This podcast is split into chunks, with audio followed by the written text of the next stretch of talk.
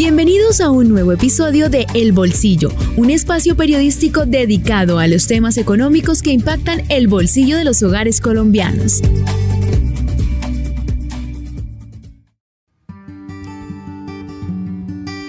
Hola, bienvenidos a un nuevo episodio de El Bolsillo, podcast de vanguardia del Sistema Informativo de Santander y esta semana ha estado muy movida en temas periodísticos y noticiosos por cuenta de la decisión del Ministerio de Minas y Energía y de Hacienda con respecto al precio de la gasolina en Colombia. Este precio ha venido durante más o menos seis meses subiendo constantemente y esto se debe a que el gobierno ha estado tratando de reducir el déficit que hay en el Fondo de Estabilización de precios de los combustibles en Colombia. Para este mes de marzo hay una novedad. Veníamos con incrementos de 200, 300, 400 pesos, pero para mayo fue de 600 pesos, que ya pone el precio del galón de la gasolina promedio en ciudades de 12 mil pesos. ¿Aguantará el bolsillo? Vanguardia Podcast. De esta manera, de acuerdo con este precio del repunte de 600 pesos, vamos a ver que el precio promedio de la gasolina pasará de 11.167 pesos a 11.767 pesos en Colombia. Entre tanto, el precio promedio de venta al público de la CPM o diésel en Colombia se va a mantener en 9.065 pesos como ha venido durante los últimos meses. Entonces, ¿por qué sube la gasolina en Colombia? Consultamos a Luis Fernando Mejía, director de Fede Desarrollo, quien precisa que el aumento del precio de la gasolina es una medida impopular, pero al mismo tiempo es un acto de responsabilidad para las finanzas del país, un acto de responsabilidad social y ambiental. Esto nos dijo Luis Fernando Mejía en el segundo gran foro de la Asociación Colombiana de Gas y Petróleo en Barranquilla. Nosotros consideramos que lo que está haciendo el gobierno en términos de aumentar el precio de la gasolina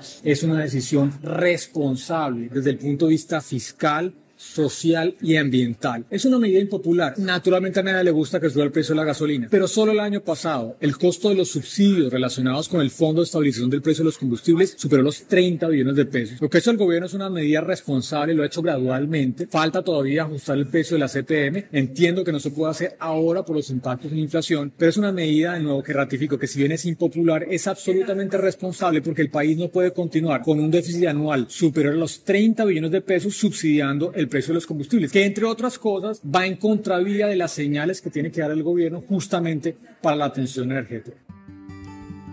Entonces, lo que viviremos en mayo en el país será un precio del galón de la gasolina subiendo de manera gradual, pero esta vez un poco más acelerada, con un aumento de 5,4% con respecto al precio que vimos en abril. Mientras tanto, ciudades como Bogotá, Medellín y Cali ya superan el tope de 12 mil pesos por galón de gasolina, mientras tanto ciudades como Bucaramanga todavía no llegan a ese tope, pero se acerca. Entonces, ¿qué vamos a ver? ¿Qué estamos viendo a partir de este mes de mayo? Y es que, según expertos, como Sergio Cabrales, experto en hidrocarburos, nos precisa que el 22% del precio de la gasolina corresponde a impuestos. Este dato es para ver qué va a pasar con la fórmula del precio de la gasolina respecto a los impuestos que paga, como el impuesto nacional, el IVA, el impuesto al carbono, el margen distribuidor mayorista y la sobretasa. Cabrales nos dice que si no se cambia la estructura del precio del galón de la gasolina, Colombia tendría que subir aproximadamente 3.660 pesos más para llegar a 15.830, que es el precio que, según sus cálculos, no tiene subsidio del Fondo de Estabilización de Precios de Combustibles. Mientras que si se reestructura ese precio y eliminando los impuestos, serían más o menos 2.580 pesos por galón, Colombia solo tendría que subir 1.000 pesos. Pero vayamos a ver qué nos dice el Ministerio de Hacienda, qué dice su nuevo ministro Ricardo Bonilla sobre subir el precio de la gasolina y mantener el precio de la CPM. Esa es la razón por la cual el precio de la gasolina va a seguir subiendo todos los meses responsablemente. Repito, tenemos un déficit de 4.700 pesos con el precio internacional. En diésel tenemos un déficit de 8.800 pesos. No lo vamos a tocar. Estamos mirando cómo se va financiando el fondo de estabilización y en algún momento habrá que volver a revisar el tema del diésel, pero cuando ya tengamos más controlada la inflación. Por lo pronto, lo que esperamos es que la inflación de alimentos siga bajando y en este momento solo pese la inflación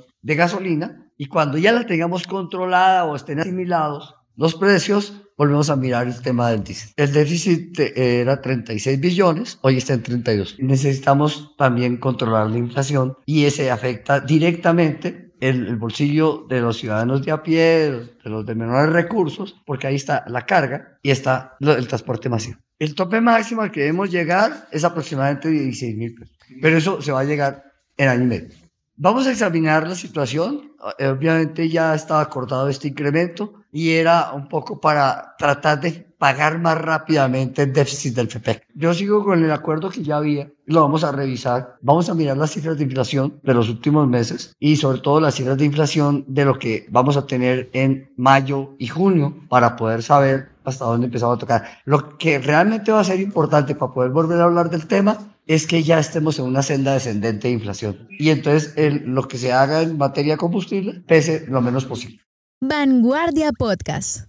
De esta manera, el Ministerio de Hacienda da algunas luces de lo que está pasando. Lo que buscan es disminuir ese impacto fiscal del Fondo de Estabilización de Precios, que es significativo, respecto a las dinámicas de los precios internacionales de los refinados, los cuales han aumentado durante los últimos años y meses debido a factores internacionales como el precio del petróleo y el nivel del riesgo global que ha afectado la tasa de cambio en Colombia. Esta cartera, la de Hacienda, dicen que Colombia sigue teniendo su precio de gasolina y de diésel más barato en Latinoamérica debido a ese fondo de estabilización que ha mitigado también la presión inflacionaria de los incrementos de los precios del petróleo y sus derivados en los últimos meses. Y para ahondar en más detalles, Tomás González, ponente en el segundo gran foro de la ACP de la Asociación Colombiana de Gas y Petróleo, también nos da detalles de qué pasa con el término fiscal y ambiental del precio a la gasolina. Pues que uno no puede evitar que la, camioneta muy grande a diésel no tanque con gasolina subsidiada. Recibe la misma cantidad de subsidio por galón una persona estrato 6 que una persona estrato 1. La misma. Y esto no tiene ninguna justificación desde el punto de vista de equidad. Y si uno lo mira desde el punto de vista ambiental, menos, porque combustible barato estimula el consumo de combustibles fósiles. Si estamos en un entorno de transición, ¿por qué tenemos gasolina barata? Políticamente es difícil. Con la pandemia, la distorsión de la pandemia y luego la guerra, se nos fue completamente, se nos explotó ese diferencial al punto que el año pasado cerramos con más o menos 34 billones de pesos de déficit. La reforma tributaria fueron, iba a recoger más o menos un poco más de 20 billones de pesos. O sea, nos gastamos reforma tributaria y media en mantener la gasolina del diésel barato. 34 billones de pesos. ¿Se acuerdan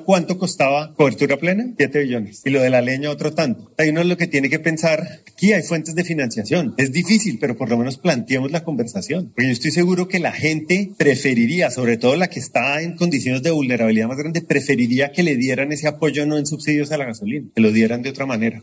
Vanguardia Podcast. De esta manera, según Ricardo Bonilla, el ministro de Hacienda, estos incrementos deberán seguir a lo largo del año para ir tapando ese déficit fiscal a cuenta de los subsidios a los combustibles, lo cual supone, según él mismo ha dicho, escalará el galón de la gasolina a 16 mil pesos. Seguiremos hablando sobre esto porque es un tema que impacta el bolsillo de los colombianos, que lo ajusta y lo aprieta cada vez. Esto es El Bolsillo, un podcast de vanguardia, el sistema informativo de Santander. Gracias por escucharnos, gracias por compartir con nosotros estos minutos y recuerden activar las notificaciones, suscribirse a su plataforma de podcast favorita y calificar este episodio con 5 estrellas para que estos contenidos le lleguen a más personas. Nos oímos una próxima ocasión.